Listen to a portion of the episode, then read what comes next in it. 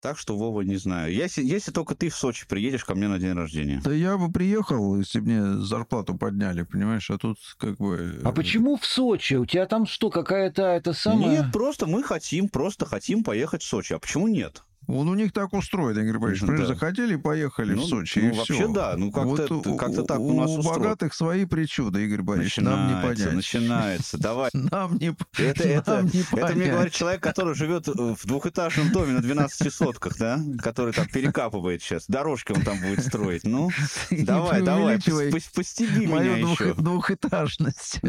Да. Один только Игорь Борисович у нас скромный, никак телефон не может поменять. Да, скромно катается. Машину продал, что ли, Игорь Борисович? Ты что, ста- Да, продал на машину, машине купил- одни лохи на машинах разъезжают, купил блин. велосипед. А ты что, правда продал машину, что ли?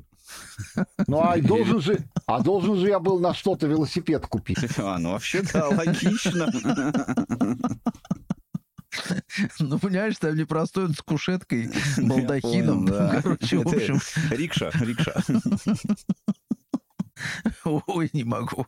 Все, мы нашутились уже. Да, все, что, давай Паша? уже, а то А то я я еще скоро я еще не обедал, как всегда.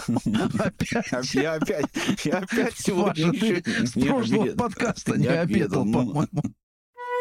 В некотором царстве, в некотором государстве В белом плаще с кровавым подбоем, шаркающей кавалерийской походкой, ранним Оба утром рыцаря 14 опустили числа копья. весеннего месяца. скорую смешалось в доме затряслась, когда со узнала, что муж лезвие был в лазерного меча. Сквозь плотную бы. повязку на глазах Оби-Ван Сейчас будет сказка.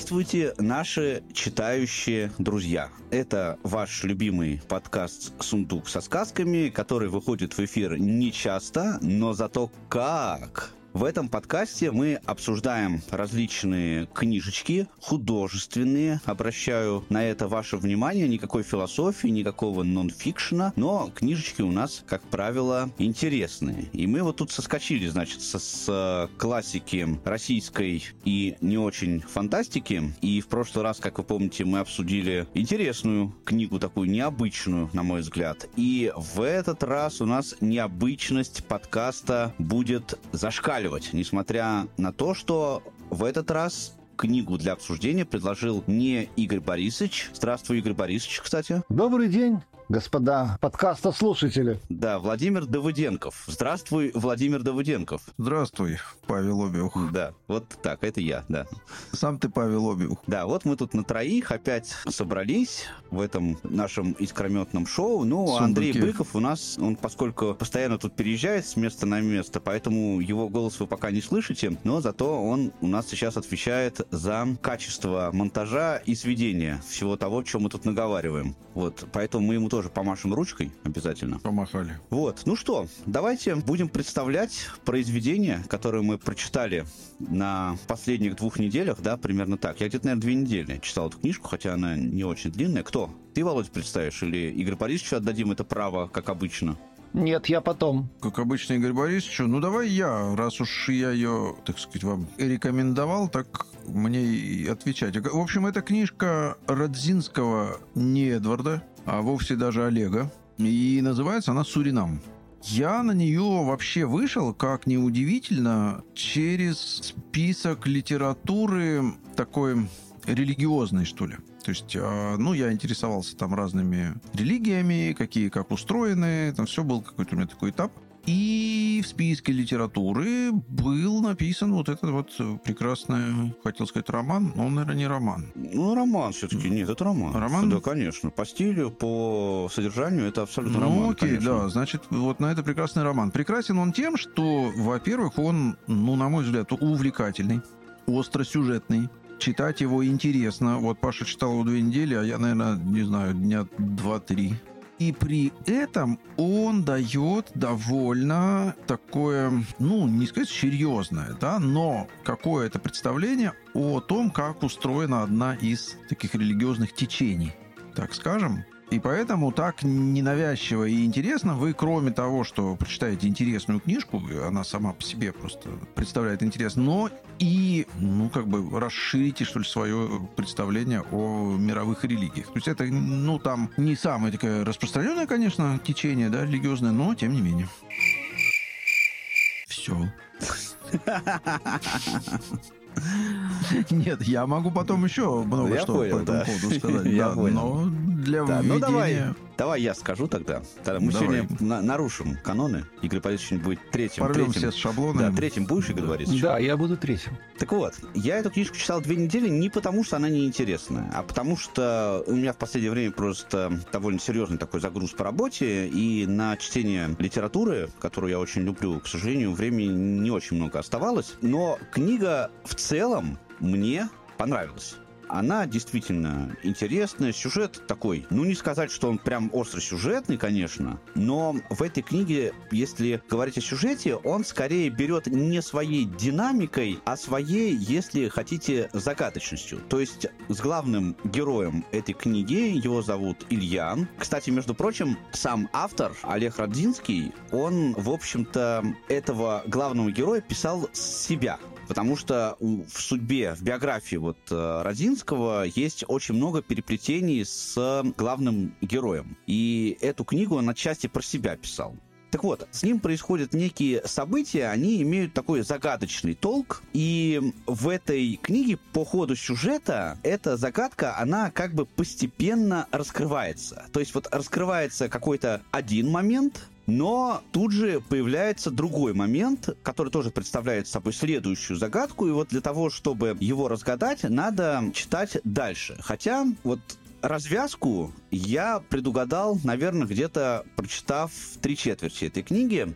То есть, когда только начались самые последние события, в общем, мне уже стало понятно, чем все это закончится. И во многом это было связано с тем, что в сюжете этой книги вы встретите довольно много таких вот таинственных разных вещей. Таинственность, как бы вот автор нагнетает ее. Но в какой-то момент вдруг я понял, что все таинственные вещи, которые в этой книге присутствуют, их по большому счету можно объяснить с рациональной точки зрения. Вот и так, и так. И в определенный момент вот от этого немножечко становится скучновато, но это уже ближе к концу. Вот окончание этой книги, оно такое, ну, не то чтобы оно неинтересное, но оно вот, ну, повторюсь, да, оно предсказуемо во многом. Еще один момент, на который я хотел бы обратить внимание, и он характерен в основном для первой части этой книги, первой половины, наверное. Очень такой крутой у автора язык. Мне очень понравился язык. Там вот некоторые выражения я прям стал даже выписывать, потому что мне понравилось, как это звучит. Например, днем кошка сидела на подоконнике и смотрела на жизнь. Прям вот красиво так сказано. И там таких фраз в первой половине книги очень много. Следующий момент, который тоже мне понравился, мне такие вещи меня цепляют, это экзотичность. Автор пишет о... Ну, основная часть действия этого романа происходит в Южной Америке. И в этом есть определенная экзотика, и само по себе описание событий, приправленные вот этим вот экзотическим флером, оно тоже читается очень интересно. В целом, подводя итог, хочу сказать, что книга на меня произвела довольно приятное впечатление, ее читать интересно, но если вы в ней хотите найти какой-то вот смысл чего-то, какую-то глобальную идею бытия, хотя вот о глобальных идеях бытия там очень много говорится, вы в этой книге эти глобальных идей не найдете. И еще один важный момент, тоже который бы я хотел подчеркнуть. Интересно, что ты, Володя, нашел эту книгу в списке религиозных книг. Я бы назвал ее антирелигиозной книгой, и вот эта антирелигиозность, она там проявляется во многом в диалогах персонажей. И там есть один очень хороший момент, где один из персонажей определяет религию как книги, написанные людьми, в которых сами же люди потом и пытаются разобраться. И мне прям эта мысль, она мне очень понравилась. Никого не хочу обидеть, но тем не менее, вот э, мне кажется, в этой мысли есть очень много здравого смысла. Смотри, я ее нашел в списке как бы религиозных, может быть, это не совсем точное слово, и это не священная книга какой-то религии, это был список, ну, такой познавательный, что ли. Ну, понятно, книг о религиях, да, о религиях. Я именно это и имел в виду. Суббут, объяснял Илье Роланд, сводится к следующему. Каждый может вступить в контакт с высшей силой напрямую, без посредников. В каждом спрятана исконная суть, которую можно разбудить через процедуру, называемую латихан. Процедура эта невообразимо проста. Люди, мужчины и женщины раздельно в разных помещениях, встают в круг, и один из них говорит «начнем». И все. Дальше приходит откровение, если ты к нему готов. Или нет, если твое время не сейчас. Никакой подготовки, никакой духовной работы, никакой организации. Сила сама выбирает тех, с кем хочет вступить в контакт, и являет себя этим выбранным. Они сидели на татами в гимнастическом зале над Харрис Coffee Shop – на скудно выкрашенных стенах висели расписания занятий дзюдо и плакаты с людьми в различного типа кимоно. Говорил Роланд. Илья задавал вопросы. Остальные двое слушали молча, как бы сторонясь беседы. Один из них, Саймон, был в носках разного цвета. «Это не религия», — объяснял Роланд. «Нет никаких предписаний, нет никаких запретов, кроме тех, что ты определил себе сам. Человек может исповедовать любую религию и делать латихан. Саймон, например, иудей, Джефф – протестант. А я гностик. В Субуде нет догматов веры, нет даже центральной фигуры – Бога. Субуд – это просто убеждение, что в каждом есть частица силы. И если он обратится к силе, она ответит и поможет. Но что-то все-таки нужно сделать, чтобы сила выбрала тебя, спросил Илья. Если сила являет себя избранным, значит, что-то делает их избранными. «Мы не можем знать, почему сила выбирает тех или других», — сказал Роланд. «Не заботьтесь об этом. Если начнете думать, то придумаете миллион теорий, и каждая будет неправильной. Все религии построены на таких неправильных теориях о силе, о том, как она создала мир, о предназначении человека, о том, что сила хочет от нас, в Субуде нет ни космогонии, ни теологии, ни морали. Только вера, что сила доступна для контакта, и она сама скажет, что делать и как. Все остальное придумано людьми. Зал постепенно наполнялся мужчинами. Они снимали обувь у входа, проходили к узким длинным лавкам, стоявшим вдоль одной из стен, и молча садились, не здороваясь с другими. Многие снимали ремни и часы и клали под лавки. Некоторые сворачивали ремни и засовывали в обувь у входа. Концы ремней торчали из пустых ботинок, как гюрза перед броском. Между пришедшими было мало сходства. Разных рас, возрастов, религий. Их, однако, объединяли молчание и чувство цели. В зале сгущалось предчувствие, как перед сексом с женщиной, с которой спишь впервые. Знаешь, что произойдет, но как это будет, как начать, кто первый дотронется, что она любит, все это пока тайна, которую предстоит раскрыть. Мужчины сидели вдоль стен без ремней и часов и ждали тайны. Окна были плотно закрыты. Кто-то зажег свет, и в высокой пустоте зала повис желтоватый туман. Вокруг ламп на потолке расцвела резная паутина из расплывчатых теней. Худой хасид, что пришел последним, аккуратно сложил черный пиджак и положил на лавку. На нем была белая нечистая рубашка с торчащими из-под нее кистями телескотна. В каждой кисти было по одной синей нити. «А как же Антон?» – спросил Илья. «Он так ждал этой встречи. Надо позвать его тоже. Он не важен». Роланд поднялся с татами. «Его не было, когда я за вами пришел. Стало быть, он не важен. Сила не хочет его испытать. По крайней мере, в этот раз». Да, да. Прочитав книжку, вы поймете систему этой религии. Как бы это интересно. И мне еще очень, ну, помимо, я с языком абсолютно согласен. То есть мне очень нравится такой язык. То есть он такой лаконичный, телеграфичный, да, это не то, что там абзац на три страницы. И очень в этой книжке интересно и хорошо то, что она такая калейдоскопичная. Она как бы там очень много сюжетов внутри. Там очень много таких рассказов внутри книги, прям, которые практически никак не связаны с содержанием, со смыслом книжки и с ее течением. Но они интересны, вот просто если отдельно опубликовать, взять этот кусок, да, Ой, то ну вот это его отдельно интерес, очень интересно читать. Вот этим она тоже меня очень привлекает. То есть разнообразием такого содержания внутреннего, сюжетного. Ну, что, теперь мне высказаться? Ну, не знаю, Игорь Борисович. ты как хочешь. Да, ты, конечно, как хочешь. Ты можешь, как тот актер, про которого ты Можешь рассказывал и не высказываться, да. Ну, Паша уже сказал насчет того, что автор здесь очень щедро поделился с главным героем своей биографией, вплоть до того, что, ну, некоторые сцены прямо... Вот есть другая книжка «Случайные жизни», она чисто автобиографичная, и вот Мгм. там, кстати сказать, одна сцена, во всяком случае одна, вот ну, я просто ее не дочитал еще, Одна сцена, она просто в двух книжках, слово в слово, весь вот этот сюжет со второгодником, он вот... Со школой вот этот, где он учился драться, и вот Второгод, в да, виду, с этим второгодником, да. Он да. просто слово в слово, вплоть до имен и фамилий, все, там, значит, вот перекочевало. Ну, я ничего там плохого-то не вижу, это нормально. Но что касается списка религиозной литературы, то есть я бы ни в коем случае не относился к этой книжке как к книжке о каком-то религиозном течении, о религии. То есть, во всяком случае, вся вот это вот в ней, оно, мне кажется, там достаточно легковесно, и я бы вообще не относился к этому с особенным доверием.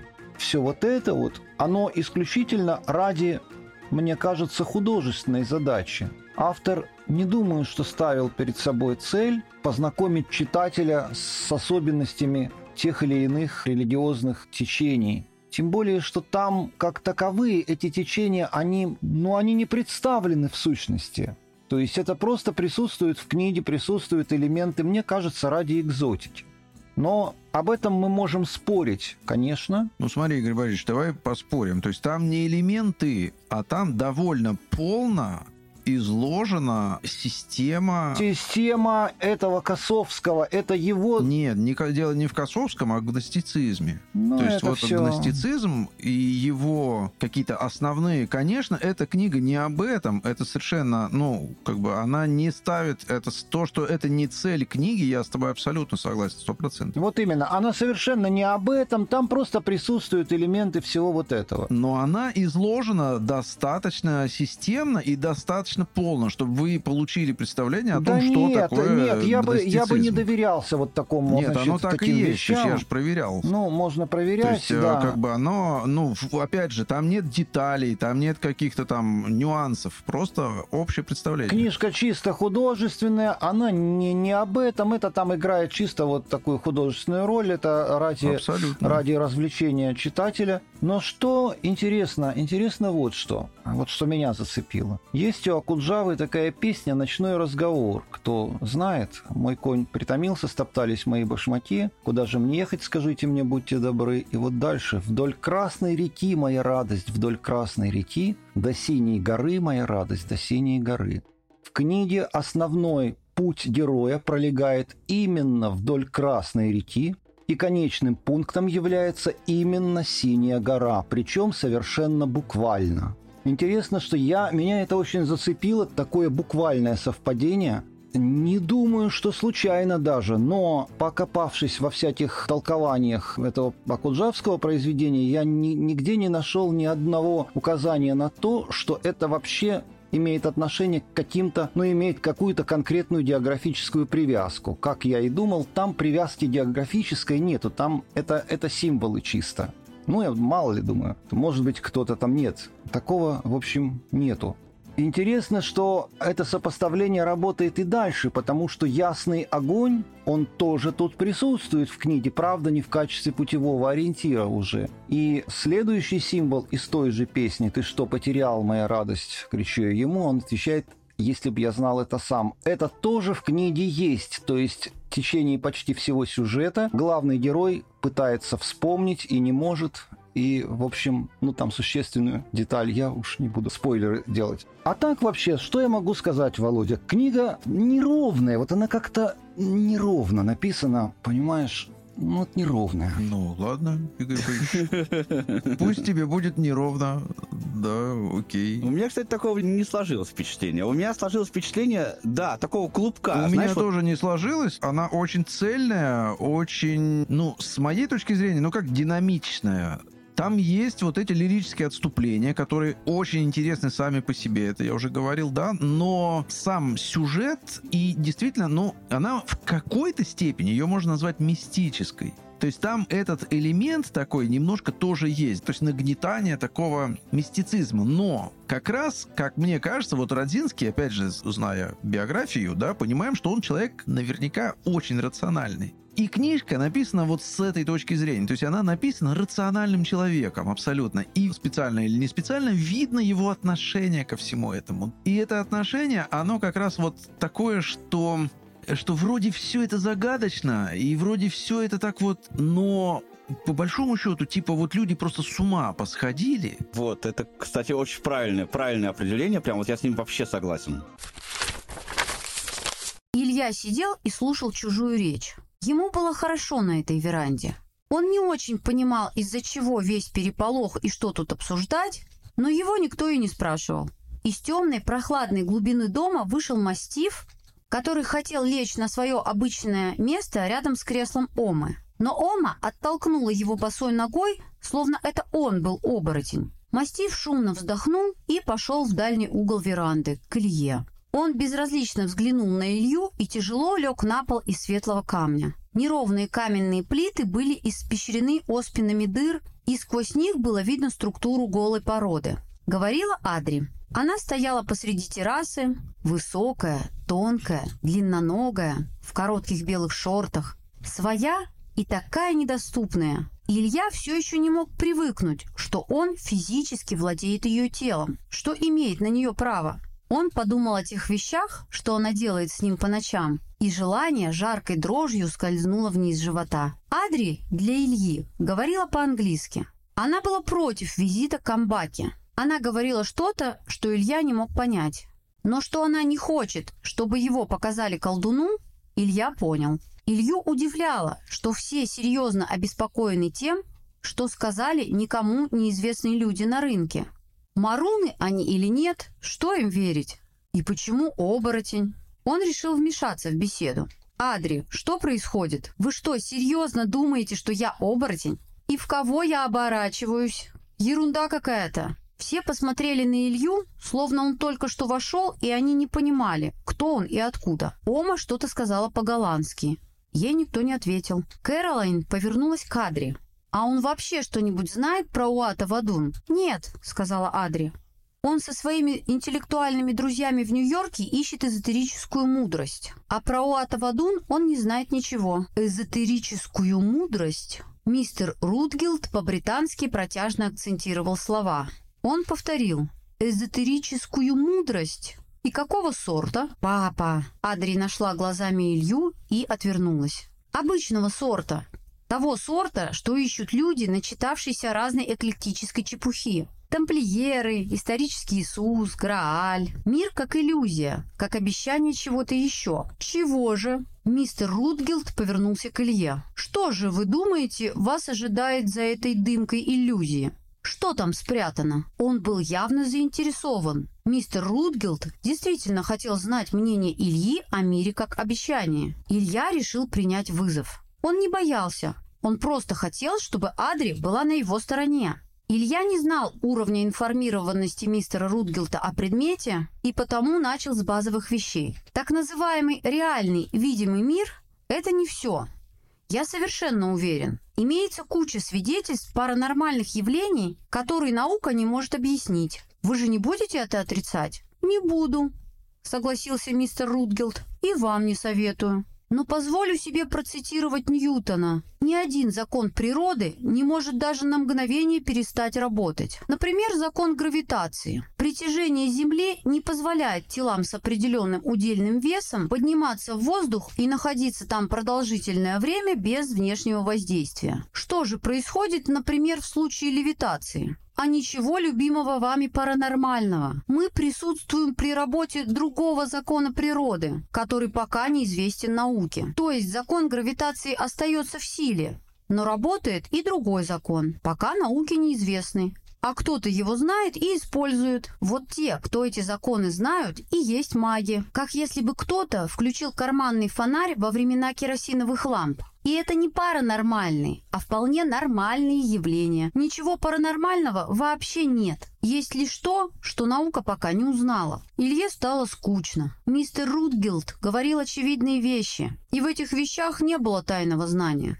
Магия Илью не интересовала. Его интересовало тайное знание, что поможет ему обрести понимание всего. Он попытался это объяснить. Все слушали молча. Только Кэролайн тихо переводила для Омы. «Вот почему так, например, важен исторический Иисус?» – закончил Илья. «С ним связана тайна Грааля, тайна, которую пытались раскрыть все секретные общества на протяжении веков кем он был в действительности, зачем пришел, кем послан. Это определило мировую культуру на протяжении двух тысяч лет. Это, а не люди, живущие на парамарибском рынке и толкующие об оборотнях. Какое-то время все сидели молча. Свет начинал редеть по краям, и небо стало сворачиваться лиловым. Затем кто-то из Рутгелтов рассмеялся. Илья поднял голову. Смеялся Руди. «Прости», — сказал Руди. «Все, что ты говоришь, так глупо. Ты живешь в плену иудео-христианских символов, которые люди придумали сами. Они сами выдумали эти мифы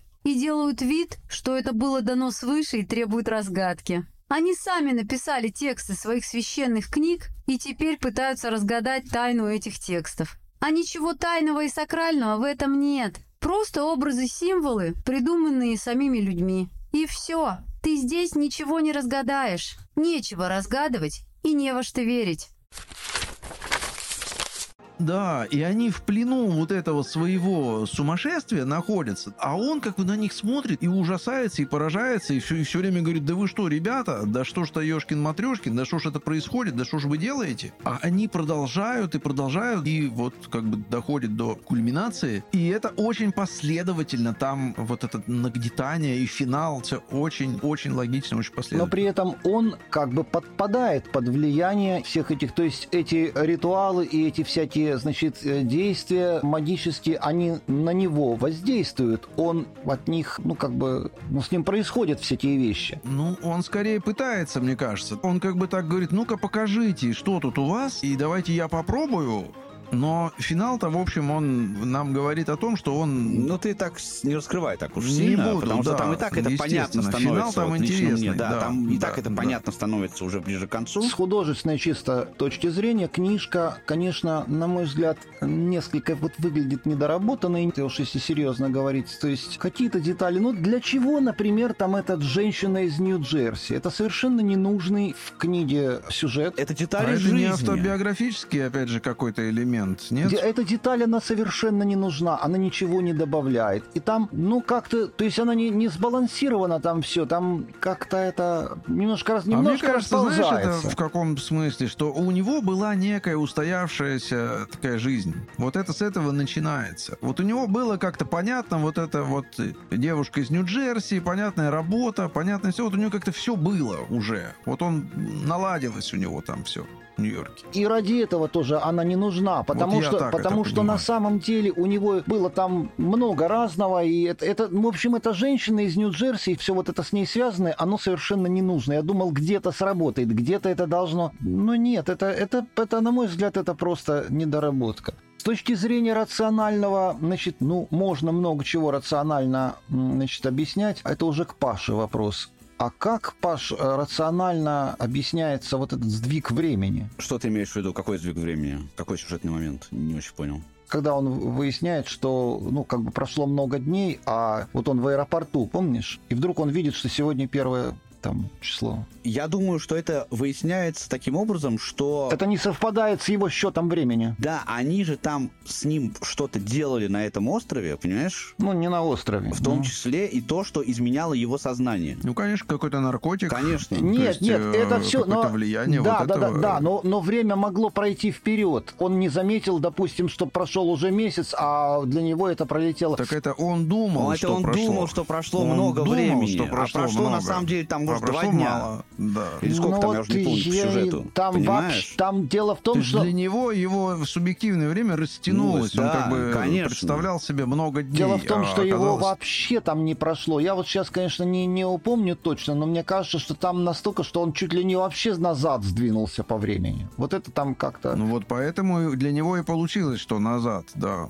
Нет, там как раз нету нигде нету никакой вот такой явного какого-то волшебства. Вот опять же, с моей точки зрения, он на все это смотрит, и он раз за разом вылезают совершенно рационально объяснимые вещи. То есть он почти все время находится как раз в рациональном поле, да, Конечно. ну кроме вот состояний, когда просто там под наркотическим или его специально из него выбивают эту почву, и она, конечно, у него башка кругом, да, и он такой, э, типа, что происходит-то, что вообще, да, но все рационально объясняется так или иначе. Я вот сейчас скажу одну вещь, и Игорь Борисович сейчас меня расстреляет просто, мне кажется, за эту Да вещь. еще скажу. Я забыл сказать еще пару ассоциаций. Значит, ну, во-первых, чем-то она мне напомнила волхва, хотя, конечно... Вот, это именно та вещь, которую я собирался только что сказать, и сказал, что ты меня за нее расстреляешь. Нет, я сам это готов сказать, похоже на волхва, то есть этот вот Косовский, он действительно, он как бы создает эту реальность, там вот это все, но это, конечно, несопоставимо мельче и жиже как-то, то есть это даже... Ну, это да, но там, смотри, очень много есть моментов. Там вот в центре женщина, в центре женщина, и его отношение к женщине, так же, как и в «Волхве». Потом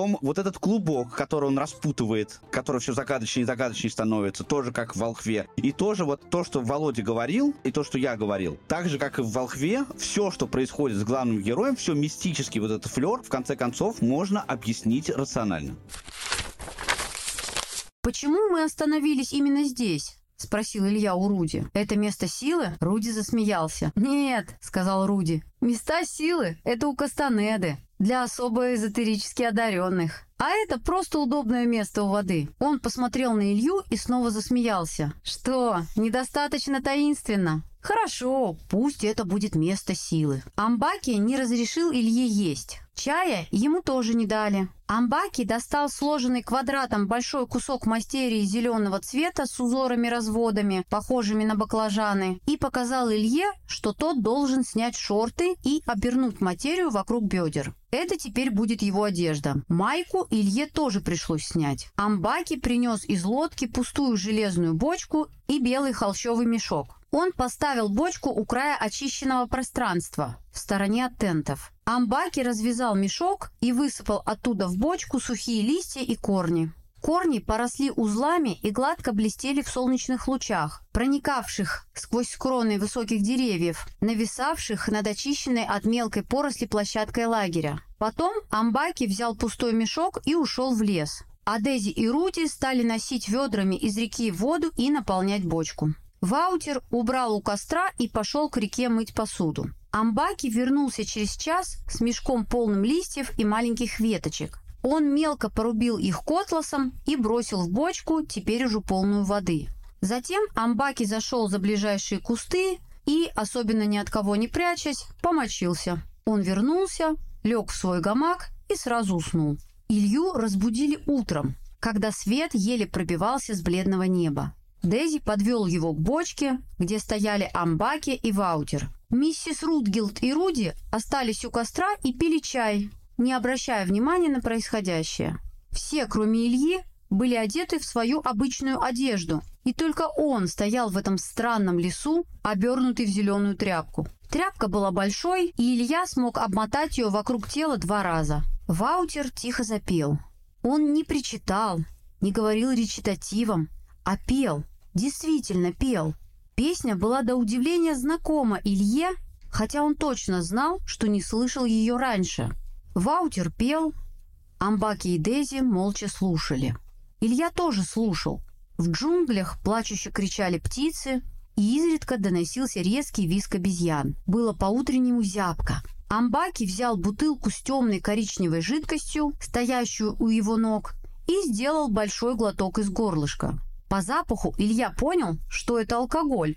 Ром. Амбаки неожиданно прыснул ромом Илье в лицо. Жидкость обожгла кожу и попала в глаза. Илья закрыл лицо руками. В это время Амбаки вылил на него первое ведро воды из бочки. На Илью лили воду весь день. Бочку наполняли мутноватой водой из реки, ждали несколько минут, а потом начинали опрокидывать на Илью ведро за ведром. Илья был весь облеплен листьями и мелкими ветками, попавшими на него из бочки. Он стоял с закрытыми глазами, перестав реагировать на воду. Больше никто не пел. В середине дня все сели обедать рисом с бобами. Миссис Рутгилд повторила Илье, что ему нельзя есть и пить ничего, кроме воды. И рома. Она также сказала, что во время процедуры нельзя заниматься сексом. Илья не собирался. Он устал и хотел спать. Цель ритуала, сказала миссис Рутгилд, в том, что Амбаки решил обмануть Куманти, вселившуюся в Илью. Амбаки делает вид,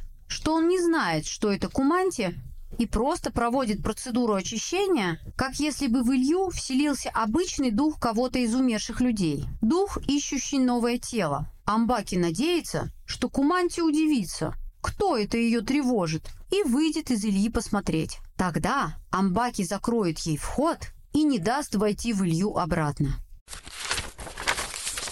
Это все так, да, но в «Волхве» там и цели существенно интереснее и сам сюжет, и все, ну, это, это вообще не, это несопоставимые вообще вещи. Мы Волхва по... уже обсуждаем третий подкаст, да. по-моему, нам ну, пора, ну, такой пора хороший, кажется, это действительно хорошая, пора уже это, посвятить ему запись. Да, это действительно хорошая книжка, но здесь как бы намек есть, но это несопоставимо, конечно, по уровню. И другой момент, это, мне кажется, вот эта книга по стилистике, по складу, по многими чертами напоминает произведение Акунина ну, тоже вот такой, так сказать, ну, общая динамика. Ну, по ясности, Да, да, да, быть, общая вот динамика бы, сюжета, туда-сюда. Конечно, по конечно, такой... по языку не сравнить, потому что язык, ну, я в этом языке, чем-то Паше так и язык понравился, а я ничего особенного в нем не обнаружил, ну, нормально, не режет слух и ладно. Но еще есть один, один момент. Это как Акунин очень любит книжки протаскивать вот это свое имя, его смысл. Ну, все же знают, да, Акунин написано японскими иероглифами, что это означает там и так далее. Да, да, да, да. Но это главный злодей. Да, да, да. И здесь тоже вот эти родзинские хасиды и так далее выплывают. То есть здесь тоже он играет, правда, не на псевдониме уже, а на своем реальном, на своей реальной фамилии. Забавно. Окей, друзья, я думаю, мы все сказали. Ну да, читайте, в общем, эту книжку. На мой взгляд, она очень интересно написана и дает какое-то еще к этому всему. Вы получите знание. Это мне тоже очень нравится в ней. Насчет знания, э, насколько можно этому знанию доверять, я бы тут не горячился. Ну, да. Игорь Борисович почитает еще по прогностицизм и потом со мной согласится. Ну, время, во всяком случае, вы точно не потеряете. То да. есть чтение достойное. Чтение достойное, я думаю, в этом мы все трое согласны. На подкаст можно подписаться на всех платформах, чтобы ничего не пропустить. Сделайте это, или можете просто сказать вашей Алисе, включи подкаст «Сундук со сказками». Поддержать нас можно на Boosty, все ссылочки есть в описании. Читайте хорошие книги, они делают нас лучше. Всем пока. Пока, счастливо. Бойся сказки, бойся лжи, а сказка, Сказка не обманет. Тихонько сказку расскажи. На свете правды больше